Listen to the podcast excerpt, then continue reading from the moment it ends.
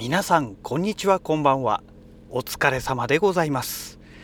本日はですね1月28日金曜日でございます。えー、っとね、えー、今日もお仕事が終わりましてと言いたいところなんですが、えー、実はまだね仕事が終わってなくてねあの現場にね、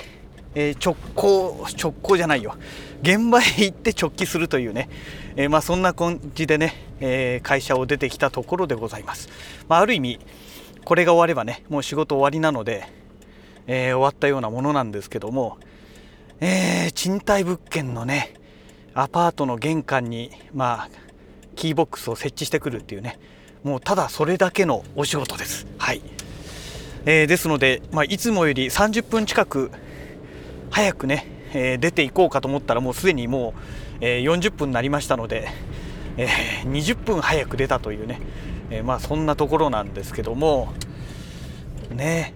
いやあのー、あれですねあの何 でしょう。コロナの感染者がね、まあ、すごく出てるというのもあるんですけどもお客さんがねやっぱりね、まあ、1月ということもあるんでしょうね。全然動いてないですね。でお客さんは動いてないんですけども同業者の営業マンがやたらと動いていてもうねちょこちょこちょこちょこ来るんですよ。いろんな営業がね。同業含めてね。でこの関連業種含めてね。もう本当にねちょっと勘弁してほしいなっていう。あの営業マンだけがねそんなに動いたってねお客さん動いてなきゃねどうにもならないわけで。あまあこれもまた一つのその何て言うんでしょう不景気な方向にね、まあ、動いてる証拠なのではないかななんて思いますけども。ねで今日ねまあいろいろとねあのメールがね、えー、いわゆるその不動産の集まりのね宅建協会っていう協会がありまして、まあ、ここの協会からねメールがね2通ほど来まして1つはねあの朝ねツイッターでもツイートしましたけどもえー、神奈川県私はね神奈川県に住んでまして神奈川県内で働いてますので、まあ、神奈川県のねこの宅建協会から来てるんですけども、えー、神奈川県のねいわゆる購買物件ですね、えー、この情報がね来たんですね。で要は県が所有している不動産これのね、え、まあ、売却という話なんですけども当然ねあの公のものがね自治体が持ってるものですからね、え県が所有しているものですからはいじゃあ誰々さんに売ってあげるねっていう簡単に決めるわけにはいかなくてですねいわゆる競争入札方式で一番高い人にね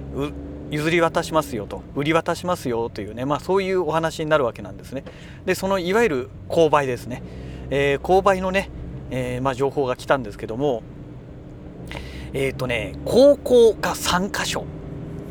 ありました。えー、この高校が3カ所っていうのもねまあいろいろありましてね神奈川県っていうのはねちょうど私がね、えー、1972年生まれ昭和47年生まれなんですけども、えー、この一つ後の世代昭和48年生まれですね1973年生まれの人がね第二次ベビーブームと言われてる、えー、もうものすごく子供が多い時ですね。その一番ピラミッドの頂点になるのがその48年生まれの人なんですね。で、えー、そのね10年ぐらい前にね、えー、まあ、その子たちが高校生になる10年ぐらい前にね、えー、神奈川県百校計画っていうのが打ち出されまして要はこのままいくとあの子供がもう何て言うんでしょう学校という器が足りなくてね高校に進学できないということで高校を100校増やそうっていうね計画がね、えー、どうも打ち立てられていたらしいんですね。で私なんか全然知らないでねもう普通にその100校計画が終わった後ですねあのー、普通に高校に進学してうん高校いっぱいあるよねみたいな そんな感じでね、えー、いたわけなんですけどその前にね100校もね実は立てていたというねまあそういう壮大な計画があったんですね。実際ね私が高校生の時にえーと、私の一つ上、えー、1971年生まれ昭和46年生まれの人からが、えー、第1期生となるような、えー、新設高校もねやっぱりすぐ近くのまあ一応隣接学区ということになるんですけども、えー、高校ができたりとかね、えー、まあそんな感じだったんですよね。私が通った高校もその、あの百校計画の中の一つのまだねえ、ー、と私何期生だっけな？10期生か。私がちょうど10期生だ。だから私が入る10年前にできたというね、まあ、そういう高校なんですけども。そう10期生だ。そうだ。で10周年記念みたいのなんかやりましたので。そうそうそうそう。思い出しました。そう。10期生なんですよ。ということでね、まあ、高校ってねやたらといっぱいあるんですね。でなんでこんな話になったんですかね。まあいいや。とりあえずこのね神奈川県のねちょうどこの今朝ねツイッターでねちょろちょろちょろちょろツイートしてた内容なのでちょっとこの辺のね神奈川県ってすごく特殊だよっていう話をちょっとね、えー、もうこの際ですから、えー、ちょっとお話をしていこうかと思いますけども。えーとまあ、その百校計画というのを少子化ならるえー、多子化といえばいいんですかね、えー、要は子供がものすごく多くなっちゃったということでね、えー、高校を増やすということで100校増やしたということなんですね。でその結果ね神奈川県ってねまずね真っ先に上がるのが甲子園なんですよ。高校野球ですね。高校野球の甲子園があの非常に大変な県って言われてるんですね。えー、東京都も高校の数がものすごく多いんですけども東京都はね西と東にあの何て言うんでしょう分かれてますので東京都そのものではね2校甲子園にね出場できるんですよね。でも神奈川県はねものすごく高校が増えているにもかかわらず1校しかね当時ね出場できなかったんですね。そうそういうね弊害があったんですよ。なので 神奈川県の代表が来るともうそのいわゆる県大会の予備戦でねもうボロボロになってるので、まあ、大抵がね甲子園に行くともうピッチャーとかね疲れ果てちゃってて、えー、甲子園でみんなボロボロになってて負けていくっていうね、まあ、そういう結果が出るパターンがね非常に多かったんですね。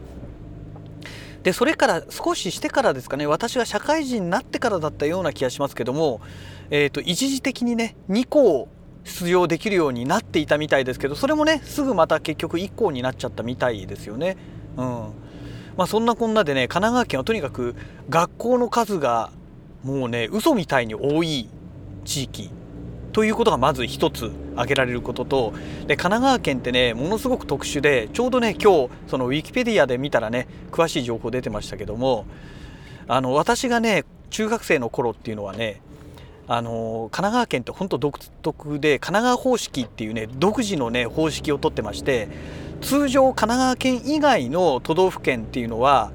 あの単純にね、えー、まあ高校受験ですよね。中学卒業する時に高校進学する時に、えー、高校受験するわけじゃないですか皆さん普通にね。義務教育じゃないですから。でその受験で合格したら進学できる。まあこれ神奈川県でも一緒なんですけどもそれがね、えー、高校受験っていうのが他の県では大学受験と同じ扱いだと思うんですよ。もう一発勝負でそこでねあの点が悪いと、もちろん落ちるとで点が良ければ逆に受かっちゃうっていうね、まあ、当たり前の話なんですけども、えー、神奈川県の場合はねそうじゃないんですね。どんなにいい成績を取っても、あのー、いい成績っていうのはその受験でね、えー、受験の試験で、あのーどんなにいい成績を取ってもあなたはもうこの高校には入学できませんっていうねボーダーラインが事前に決められちゃうんですね。えっ、ー、とね中学2年生の3学期にアチーブメントテスト通称ねアテストって言われてるんですけどもこれがありましてこれでね内申点のね25%だったっけな、えー、を取られちゃうんですね。で中学3年の学年末の成績と、えー、中学2年の、えー、学年末の成績プラスアテストの成績で中学3年の2学期かな、えー、1学期だか2学期だかの成績1学期かなの成績でとにかくもう、えー、内申点のほぼ決まってましてで、えー、ここの高校に受けたいですっていうふうになるにはもうなった人は大抵がまずねあのー、なんだろう高校受験でね0点取らない限りはまあ大体受かっちゃうっていうね。もうそういう状態だったんですね。だからもうこの高校受験っていうのはなんか絵に描いた餅であんまりね真剣さがないというかね、うん、そういう状態だったんですよね。で私の場合はねあのこ受ける高校ね2ランクぐらい落としましたのであの先生に言われたのがね当時ですよ、えー、担任の先生に言われたのがもう試験で0点取らない限りお前は受かるからもう好きにしろみたいなこと言われちゃいましてええー、みたいなね。だから周りみんなねあれなんですよ。中学3年生の2学期夏休み明けた後ですね。あのみんなね高校受験高校受験とか言ってなんかね口揃えて同じように言ってるんですけどいや別にそんな受験ってもうだって決まっちゃってるじゃんみたいなね。そんな血眼になって言うような話じゃないよねみたいな。だからねあの私はね高校受験勉強ってしたことがないんですね。0点取んなきゃ受かるって言われたもんですから0点取るなんていうのは未だかつて取ったことがないぐらいね。あのそういうちゃんとした試験でね取ったことないですからもう何も勉強しなくていいじゃんみたいなね。でもなんかみんな高校受験とか言ってるしみたいな。どうしようみたいな。で大体ねあの運動部私も一応ねバレーボール部に中学校の頃入ってましたのでで中学3年の1学期夏休み前で中学3年生って部活引退させられるんですね。なんですけども、えーと、文化部の場合文化部の場合は私が通っていた中学校では、えー、2学期までできるんですね要はあの年年末までって言えばいいんでしょうかねもう年明けたら当然引退なんですけど年末まではね部活ができるんですね。なのでね暇じゃないですか。勉強するわけでもないですし。だからねもういいやと思ってじゃあなんか文化部入るかみたいな話になって似たような境遇の人間が何人もいましたので楽器なんか何も弾けないのにねあのじゃあ吹奏楽部入るかみたいな話であの吹奏楽部に入って遊んでたっていうね。まあそういうねあのバカなことをね中学生の頃やってたわけなんですけどもそのぐらいね神奈川方式ってねものすごく独特なやり方をしてたんですね。で今朝ねそのウィキペディアを見ましたらどうもね1997年には、えこのアテストっていうのがね廃止されたらしいですね神奈川県全校でね。なんか段階的に廃止されていったらしくて97年には全て廃止っていうねえー、そういうやり方になったらしいんですけども。でね私が中学校を卒業したのはもうもっと前ですから97年じゃもうあれか大学もう終わってた社会人になってたかな97年だ。そのぐらいの年代なんですよ。うん、ですのでもうねその頃にはねアテストが廃止とかね全く興味なかったのでねえー、ウィキペディア見てねあそんな時に亡くなってたんだっていうね、まあ、そんな感覚だったんですけどもまあそういうね神奈川って独特なんですね。で特にね神奈川県ってね本当ダメであの、いわゆる高校受験浪人っていうのを許さない県だったんですね。東京都だとね普通にあり得るらしいですよね。1歳上の先輩が同学年とかね浪人したせいでね。えそういう人がいたらしいんですけども神奈川県っていうのはもう絶対それを許されなくてあの私立併願しててもあのなんて言うんでしょう要はギリギリの高校に行くんだったら絶対にもう私立併願しなさいと。でそれができないんだったらワンランク落とせみたいなね。まあそういうねあの要は学校の指導が入ってしまうんですね。おかしな話なんですけどね。でえーと、私の場合はねなんで2ランクも落としたかというとあの本当はね私のランクに合わせるのであれば、えー、自転車でねそれこそね、えー、15分も走ればねついてしまう高校があるんですけどそこだとねアテストでね私遊びまくったせいでね失敗したせいでねあの私立をね併願しないとね無理だって先生に言われちゃったんですね。だから要は落ちる可能性あるぞということを言われましてそうしましたらね私の父親がね私立なんか行かせねえっていう話になってですね 私立併願しなきゃいけないようなとこだったら受けるなって言われましてでじゃあワンランク落とすかと思って落とそうと思ったらそこがねものすごく遠いんですよ。もうね自転車に行くにはねもう本当に大変な距離であの高校1年生の体力でもね。でねバス使うにもねものすごくね時間がかかってまあとにかく大変な場所なんですね。でそんなとこ高校3年間通うのも面倒くせえなって話になってそうするとね学あのその当時はまだね学区っていうのがありまして、えー、私から見ると学区外のところなんですけども、えー、学区外のところでねまあ2ランクっていうか3ランクぐらい落としたような感じでしょうかね。あの落としたところにね自転車でねそれこそねあのそうですね10分15分走れば行けますかねやっぱりそこもね、えー、高校があったんですよ。そこがねまあいわゆる神奈川百校計画でできた一つというね先ほどの話のつながるんですけどもでね、えー、そこに行けと そこだったら自転車で通えるから、ね、バス代もかからないし、ね、私立併願する必要もないしいいじゃねえかっていう話になって。で、ね、通学時間が短くなるんだったらその分勉強できるだろうっていうね。ものすごく合理的なことを言われてね私は行きたくなかったんですけども結局ね、まあ、親のね同意がなきゃね高校選べませんから、まあ、そこにね生かされることになってしまってですねうんとんでもないね人生を歩むことになってしまったんですけどもえっ、ー、とね 話がねいろいろと脱線しちゃいましたけどえっ、ー、と何の話してたんでしたっけ？私の身の上話じゃなかったはずなんですけどね。えー、まあそんなことがあってね、まあ、とにかく、えー、まあ高校神奈川県の高校っていうのはね本当にねあのすごい話あの状況だったんですよ。このね神奈川県以外の人にこの話を言うと「何それ?」って言われちゃうんですけどね。私がねあの今度大学受験の時ですね。言われたんですよ予備校の先生にね。神奈川県はそのアテスト方式、まあ、神奈川方式を採用してたせいで神奈川県の高校生受験生はね大学受験生っていうのはとにかく一発勝負の受験にすごく弱いから他のね46都道府県の人たちはみんな高校受験でそれを経験してるから精神的に鍛えられてるんだけども神奈川県の生徒はみんなそれ初めて大学受験で初めて経験するからとにかく精神的にメンタルが弱いと。だからお前らは相当気合い入れないと落ちるぞみたいなことをねよくね葉っぱかけられたことがあったんですよね。うん、まあちょっとねあのー、すっごい長くなってしまいましたけども前振りがねまあそんなこんなでね、まあ、神奈川百校計画というのがあっていっぱい作られたわけなんですけども結局その後ね今は今度少子化の問題で子供がどんどん減ってるわけじゃないですか。でねやっぱりねこの10年20年ぐらいですかね、えー、この20年ぐらいでねあのー、高校のこの統廃合っていうのはすごく神奈川県内で行われてまして結構な高校がねなくなってるんですね実は。でね私が通っていた高校も、えー、なくなってはいないんですけども統廃合の結果高校の名前が変わっちゃったんですよね。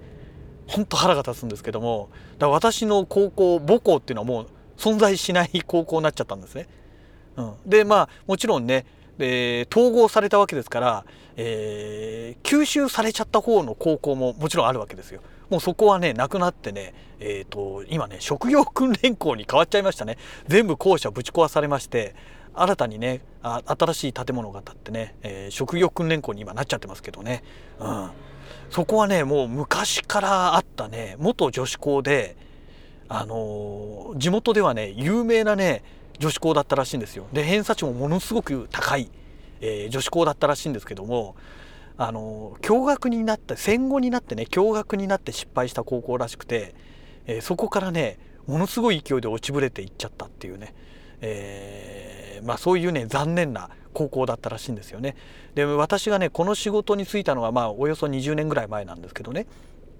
その時にね地元のこの会社のねあるその地元のね、えー、高齢のおばあちゃんにね、えー、お孫さんがお部屋を借りたいって来た時にね付き添いでおばあちゃんが来られましてそのおばあちゃんがね言ってましたその高校のことをその時はねまだ、えー、統廃合されてなくてですねただもう統廃合されるっていうのが決定した後の話で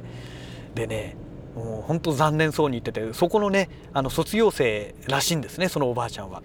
で昔はねあのもうお嬢様学校って言われて本当にその成績優秀なね、えー、まあ要は女性の方しか行けないようなすごく由緒正しき、えー、高校だったらしいんですよ。らしいんですけどもねなんかねそれが共学になってからねあれよあれよといううちにどんどん落ちぶれていって今じゃもうね声だめみたいな学校になってますってね、えー、涙浮かべながらね話していたことをね本当にねすごくね鮮烈にね記憶に残ってる、えー、そんなお話なんですけどねまあそんな感じでねとにかく高校はどんどん今なくなってる。でなくなった高校ここでねまた元の話に一番最初の話に戻るんじゃないかと思うんですけど亡くなった高校はじゃあどうしたのかという話なんですよ。ね高校廃校にしましたまではいいんですけど校舎とか全部残ってるわけじゃないですか。ねなくしましたって言って自然にね建物がなくなるわけではなくてあれだけのねあの重量鉄骨のねおそらく RC で作られてると思いますから重量鉄骨じゃないな下手すると SRC とかでね、えー、当時建ててる可能性が高くてそんなものをね解体するなんて言ったらねおいおいおいおいいくらかかるんですかっていうそういう世界になるわけですよ。学校の校舎しかもねその当時の高校ですから今の高校生大学生っていうのはイメージつかないと思うんですけど私が高校生の頃っていうのは1クラス大体ね4045人とかね50人近い人数いたんですね40何人っていたんですよ1クラスがねまず。でそれだけ多いあの1クラスの生徒がいる中で、えー、1学年が12クラスあったんですね。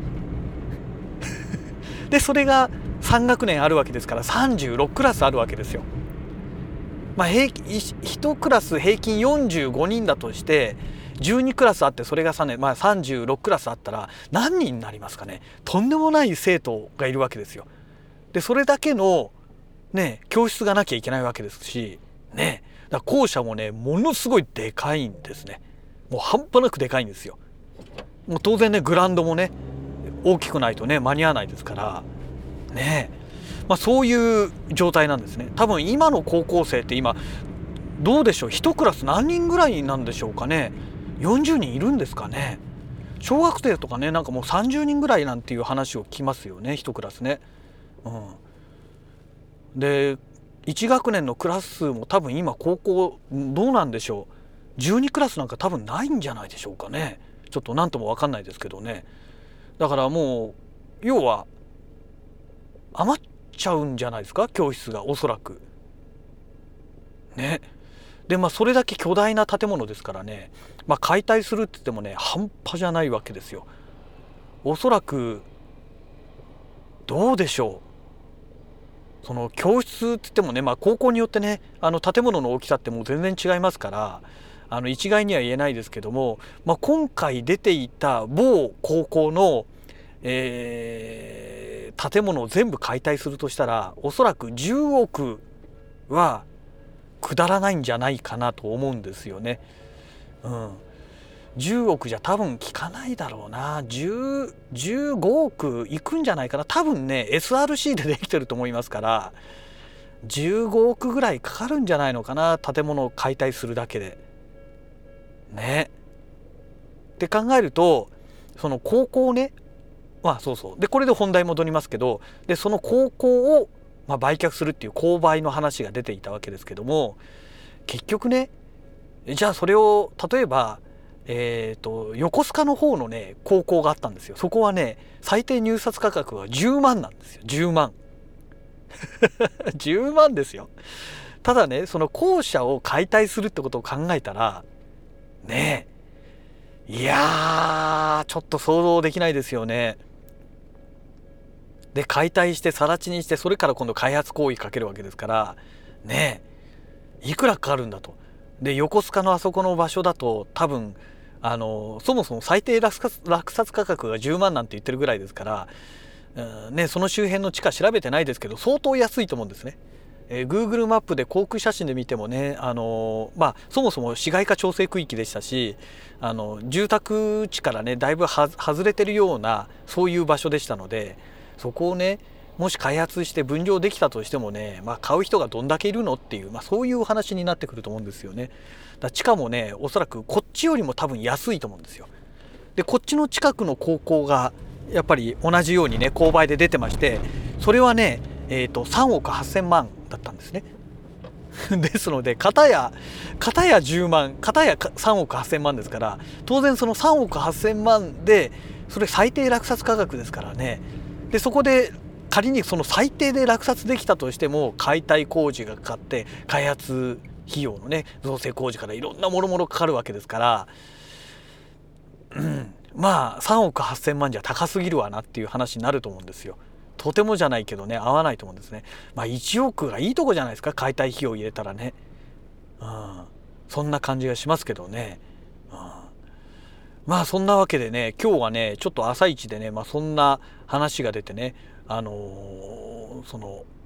購買高校の購買物件っていうね、まあ、そんなお話が出たわけなんですけどもあれもしねものすごい私がお金を持っていてあのー、ねじゃあちょっと余ってるから買ってみるかみたいな感じでね4億ぐらいで落札してね1人で買ったらねあそこお城になりますよ。えーと、高台にある高校でしたのでもうね全部擁壁で囲まれてるようなそういう高台にある場所なんですね。だからお城を作ろうと思えばねもちろんあの際限なくお金を持っていればの話ですよ。お城を作れちゃうんですね。でまあ当然ね高校のそういうねグラウンドもあって校舎も広いね莫大に広い校舎ですからそういうものをうまく利用すればね1の丸2の丸3の丸みたいな感じでね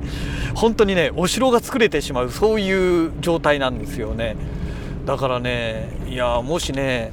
宝くじ当たってね3億とかもらったってね全然とてもじゃないけど買えない世界ですけどもね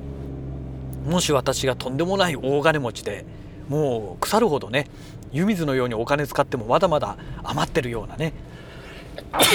すいません。そういうねお金持ちでしたらちょっと遊び半分に買ってねそこに自分の城を作っちゃうっていうね。でついでにそれをね、えー、テーマパークみたいな感じにして、まあ、わざわざそんなところにね遊びに来る人がいるのかっていう話にもなるんですけども、まあ、そんなもの作っちゃってもいいかなみたいなね、えー、もしくはそういうお城を作ってねあの撮影スタジオみたいの作っちゃってもいいいいんじゃないのかなっていうね。映画の撮影に使えそうなねなんかそんな感じにしてもいいんじゃないかななんても思ったりしますけども。えーと今ねちょうど物件に到着しましたのでちょっと一旦ね収録をストップしたいと思います。はい。えーとですね今ねようやくあの現場にねキーボックスを設置してきましてこれでね正真正銘私の本日のお仕事が終わったわけなんですけどもまあそんなわけでねまあとにかくですねあのー何でしょう。何の話してましたっけ？えー、そうそうそうそう。まあそれだけ広い土地1万5,000平方メートルだったかな？だからあの国土国土法もね、えー、届け出も必要になってきてしまうというね、まあ、そういうお話になってくるんですよね。うん、あそう皆さんね国土法って言ってもねえちょっとピンとこないかと思うんですけども市街化区域です。5000平方メートル以上だったかな。確か5000平方メートル。あ2000だったかな。2000だ。2000あだからあれだ広角法も必要なんだ。えっ、ー、と市街化区域の場合2000平方メートル以上の土地の売買をする人は、えーと、買う方が届け出をしないといけないんですね。で、えー、広角法えー、公有地拡大のための推進なんとか推進法みたいなねなんかすごい長い名前なんですけどもえっ、ー、とまあ、通称広角法って言われてるんですけどもこの広角法は、えーと、5000平方メートル以上の、えー、契約をする人は今度売る方がね、えー、その届け出をしないといけないっていうね、まあ、そういうね、えー、決まりがあるんですね。うんまあ、なかなかね普通の人たちはねそんなね2,000平方メートル以上とかね5,000平方メートル以上なんていう土地を売買することはまずないと思いますのでこういった法律があるっていうこと自体をね知ってる人はそんなにいないと思うんですけども、うん、そういう決まりがあるんですよ。でなんでこういうものを作ってるかというとやっぱりねあのそれだけ広大な土地をね扱うってことになるとえー、地下にね影響を与える。地下っていうのは地面の下という意味ではなくてね、え土地の価格ですね、えー、こういったものにね影響を与える可能確率可能性があるのでやっぱりねその取引、えー、何のためにそれを取引するのか、えー、で取引した後それを何に使うのかっていうのをねやっぱり国の方である程度把握しておかなきゃいけないっていうね。まあ、あのバブルでね日本の土地がねぐっちゃぐちゃになったわけじゃないですか、まあ、それを防ぐために作られた法律といった方がいいでしょうかね。うん、でまあそんな法律もあってですね、まあ、なかなかねあの簡単にね契約もできないという、まあ、おそらくそういったね高校の跡地なんかのいわゆる、えー、購買でねえー、売買する場合なんかは多分、えー、降格法の届け出は免除されるのか、まあ、事前にねもうあの何て言うんでしょうかね、えー、あ降格法じゃないや。あ降格法ね。そう降格法でいいんだ。降格法の関係でおそらく全部もう行政側の県の方でね何かしら手を打ってるんじゃないかとは思うんですけどね。うん。まあ、とにかく普通の人はね、まあ、1,000平方メートルという土地のの単位ですらありえないと思うんですよ。だいたいねもうあの50坪とかね、えー、そういう世界だと思うんですよ。多くても100坪とかね、まあ300、300, 平方ん？300平方メートルぐらいですかね。まあそのぐらいがね多くてもそんなもんだと思うんですよ。まあ、普通の人でしたらね、まあ、40坪50坪そのぐらいだと思うんですよね。うん、だからまあなかなかねこの不動産もいろんな法律がね絡んできますのであのね外観っていうのはね例えば土地を見た時に外観はね目で見て分かりますけども不動産の価値を決めるのはねこの外観ではなくて全て法律なんですよね。法律の部分でわけのわかんない規制がかかってましたら南道路で日当たりがいいなんて言ってもね家が建たなきゃ二足三門で全然いい土地でも何でもないわけですよ。でもそれがねわからない人がねものすごく世の中には多くてですね、うん、そこがね非常に残念なところですよね。まあ私もねこの仕事に就くまではねそんなこと考えたこともなかったのでまあ仕方がないといえば仕方がないことなんですけどもね、不動産っていうのはねもう目で見るものが目で見て分かる価値っていうのはねほんとごく一握りの部分で問題なのはねその法律で絡んでくる規制。この規制そのものをねきっちり理解しておかないとね買った後にねセットバックしなきゃいけないとかね。もしくは、えー、水道管が通ってなくて、えー、水道をね導入するにはね、えー300メートル先からね、え、自分でね自費工事で水道管引っ張ってこないといけませんみたいなね、えー、過去にねやっぱりこんな事例がありました、えー、うちでね土地を仲介させていただいたお客様が持っていた、まあ、お客様がっていうかねそのお客様のご両親がね本当にもうものすごいまだ若い頃にね、えご高齢のご両親が若い頃に、えー購入した土地をねずっともう何十年も放置していた土地がね千葉県茂原市というところにあったらしくてですねでもう就活ということでねその土地を処分したいということになったらしいんですね。えー、でまあそれをね、まあ、売り物になるかどうかちょっと調べてほしいというご依頼いただきましてさすがにね茂原まで行くってのことになるとねもう仕事なんなくなっちゃいますから休みの日を使ってね私がね休み潰してね朝早く出てね日帰りで行ってきたんですね。いやほんと大変でしたけどもまだねコロナとか始まるもっと前の話でしたからね良かったんですけどもそこの道路はねもういわゆるね山林分譲みたいなところでしてまあ山林分って言ってもねまあ茂原なんでね平らな場所なんですけども道路がね全部私道なんですね。うん、でねえー、全部が私道になってて、えー、その道路の査定すらされてなくてで水道管は通ってなくてで電柱もね来てないですから電線引っ張るのも大変っていうね結局私道に電柱を勝手には建てられませんからね、えー、その私道の地権者に許可をもらわないといけない。ね、でそれを無償で使えるという許可をもらわなければね電柱維持するのにお金を取られちゃうわけじゃないですか。それじゃあお話にならないのでねえー、という問題がねいろいろあってねで当然ね雑排水などの排水処理の問題もね、えー、当然下水も何もないところですのでいやあそこはね恐ろしいとこでしたね。でじゃあ家がこう何軒か建ってるけどもこの人たちどうしてるんですかって役所の人に聞きましたら「いや地下水です」と。井戸を掘って、えー、そこからね水を使ってますと。じゃあ雑排水はどうしてるんですかと。汚水とかねえそういうのはどうしてるんですか?」って言ったら「いや地下浸透です」ちょっと待てとトイレの汚水とか、まあ、浄化槽を使うのはいいですよそれにしたって浄化槽から外に出るわけですよその出た水が浸透式だって言うんですねでお風呂とかね流しあのキッチンの流しで使ったねえいわゆる雑排水っていうんですけどもえそういったものも全部地下浸透だって言うんですね。で生活のこのね飲用水もはどうすんのっつったらそれは地下水だって言うんですね。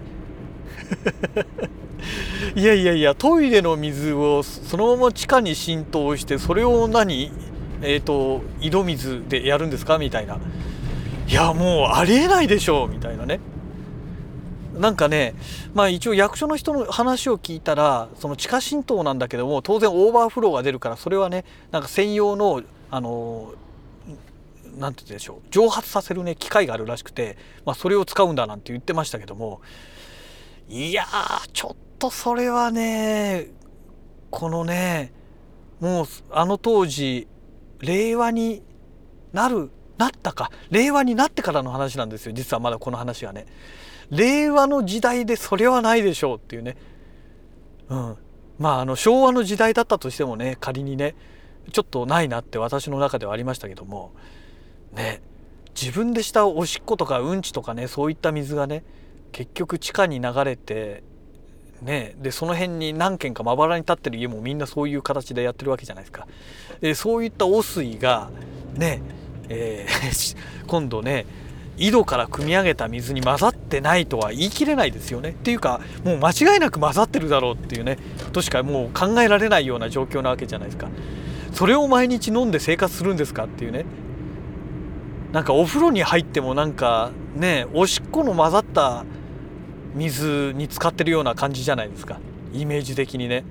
もう絶対そんなのありえないと思ってね。でそこの土地も何十年も放置してますからもうねジャングルになってるんですよもう周り一帯がジャングルになっててかろうじてね車が通るとこだけその私道のところだけね、えー、車が通れるようにねあの一応ね草はなくなってるんですけどももうその道路脇なんかはねもう草が生えちゃってますからもうくっちゃくちゃなんですね。でまあ最終的にねまあそのねうちで土地を仲介させていただいたお客様に対してはねいやこれはもう売り物になりませんと。手放すとしたらそれこそねお金を出して引き取ってもらうようなそういう世界そういう土地ですよって話をしまして。でねその茂原市の、えー、建設家の方がね眉間にしわを寄せながらうんあの問題のある場所なんですって言わんばかりの表現でね説明を受けましたので。あこれだけのためにわざわざ神奈川から来たんですか？みたいなね同情の目で見られちゃいましたけども、うん、いやそういう土地もあるわけなんですよ。で知らない人から見ればねなんか面白そうな土地だなってあの見た目だけで見たらねそういう話なんですけどもいざ調べてみるとそういう問題がねもう腐るほど出てきまして、まあ、まず家を建てるようにするには道路査定しないといけませんのでで道路査定するにはねその誰が持ってるか分からない道路向かい側の地権者とかね隣接地の方にも声かけなきゃいけなくて当然道路の地権者にも声かけてちゃんと4メートルの福音をね確保しなきゃいけない。ね。いや大変ですよそんなの本当にめちゃくちゃ大変ですよ。でそれをやって初めて道路福音のね確定できて、えー、でも福音が確定できるからといって必ずしもね4メートル確保できるとは限らなくてで当然地権者同士がねいや私の境界はここじゃないもっとあっちだったみたいな話になって揉めればねそれが解決するまで4メートルの確保ができないわけですよ。そうするとねまず最低限家が建たないでなおかつねあの私道を使うわけですから通行承諾書みたいなものをもらわないといけなくてねその指導のね地権者がね快くねいいですよ無償でいいですよって言ってくれればいいんですけど、まあ、大抵がね、あのー、結構ね、うん、金出せみたいなこと言われちゃうケースが多いんですよね最近は。やっぱり景気が良くないんでね。ですからまあそういう問題がねもうボロボロボロボロつきまとってくる土地なんでまあ普通の人はね欲しがらないですよね。まあ私だって欲しくないですからねお金つね例えば1億1億もらったらね引き受けてもいいかなと思うんだけどもねでもねなんだかんだでその土地の維持費だってビビたる金額でもかかるわけで1億もらってもねいずれその1億ねなくなっていきますよね。まあ、全額はなくならないにしてもね少しずつ減っていくわけですからそうすると1億全額ね使えるわけじゃないんでねまあ本当考えちゃいますよね。まあ、一番いいのはねそこ全部全部逆に買い取っちゃってね、指導も全部買い取っちゃってね。でもう安い金額でね買い取ってでそこにね もうメガソーラー発電でも作っちゃうのがいいんじゃないかなんてね、まあ、そんなお家にもなっちゃうかもしれないんですけども。まあそれにしたってね本当どうでしょう、まあ、100坪ぐらいの土地で50万ぐらいとかね買うんだったらねまだいいですけどね。うん。坪50万じゃないですよ。100坪で50万とかですよ。そのぐらいだったらね考えてもよかったかもしれませんけどね。まあでも採算合うのかなって。まあ今だったらねもうあのソーラー発電のねあの買取価格っていうのがねもう下がっちゃいましたからどうなのっていうところはありますけどね。うん。まあ令和のなったぐらいの頃でしたらねまだあの買取価格はもうちょっと高かったんじゃないでしょうかね。もう令和になってからはもうすでに下がってたのかな。ちょっとその辺も記憶が曖昧ですけども。ね。まあ高いあ高い頃であればね。あああああまずまずまずまずまずまずまず。交差点の中で止まっちゃったよ。最悪のパターンですねこれは。前の人が気を使ってくれて言ってくれればいいんだけど気使ってくれないですね。あよかった。動き始めた。よかったよかったよかった。いやー本当にねまあそういう土地もあってですねまあとにかくねあの不動産っていうのはね本当に目で見ただけでは全くそのわからない部分があります。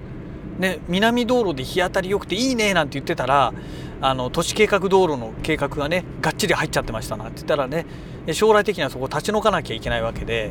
えー、そういうところっていうのはねあの建物を建ててる人だったら分かると思うんですけどねここそうですねまあ5年10年ぐらいの以内に新築でね注文住宅建てた人なら聞いたことある言葉だと思うんですけども長期有料住宅制度っていうのがありましてこれを使うとねまあいろいろ減税措置を受けられるんですね。なんですけども、えー、都市計画道路とかの計画予定地だと長期有料住宅制度っていうのは使えないんですね。そうでそういうねデメリットもあったりするんですよ。で道路計画にその自分が買った土地の全てが完全にすっぽり入っていれば問題ないんですけども例えばねあの20坪ぐらい残っちゃいましたなんてなりますとその20坪はね行政買い取ってくんないんですね。だからその20坪だけは残ってしまうんですよ。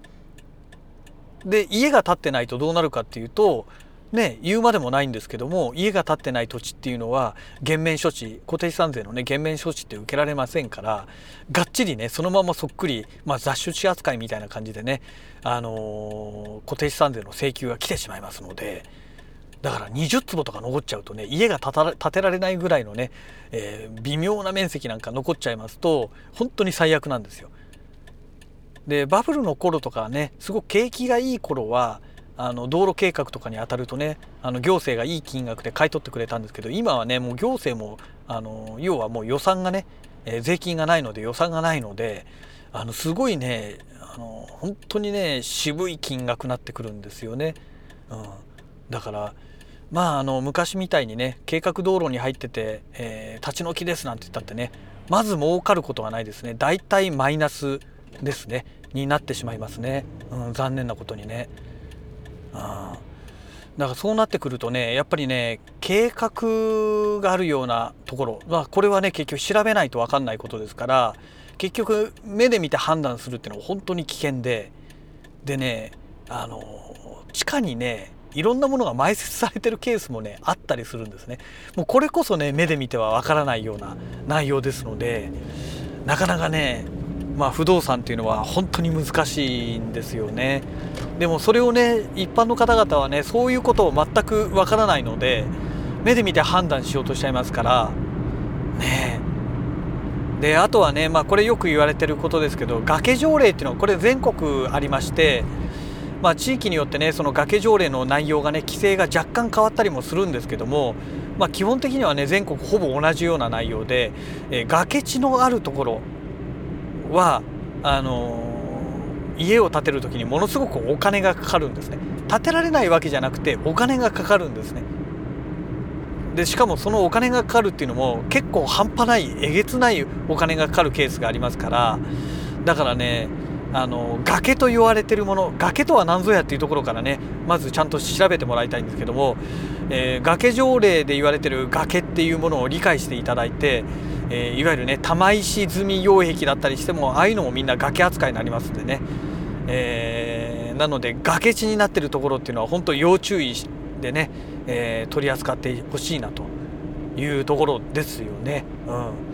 まあ、なんだかんだでねなんかやたらと長い間ねこの不動産についてね、えー、今日はちょっとお話しさせていただきましたけどもいい加減ねちょっともうネタがつきかけてきましたので、えー、今日のね、えー、なんだろう生声日記ラジログ不動産講座はねこの辺りで終わりにしたいと思います。それではまた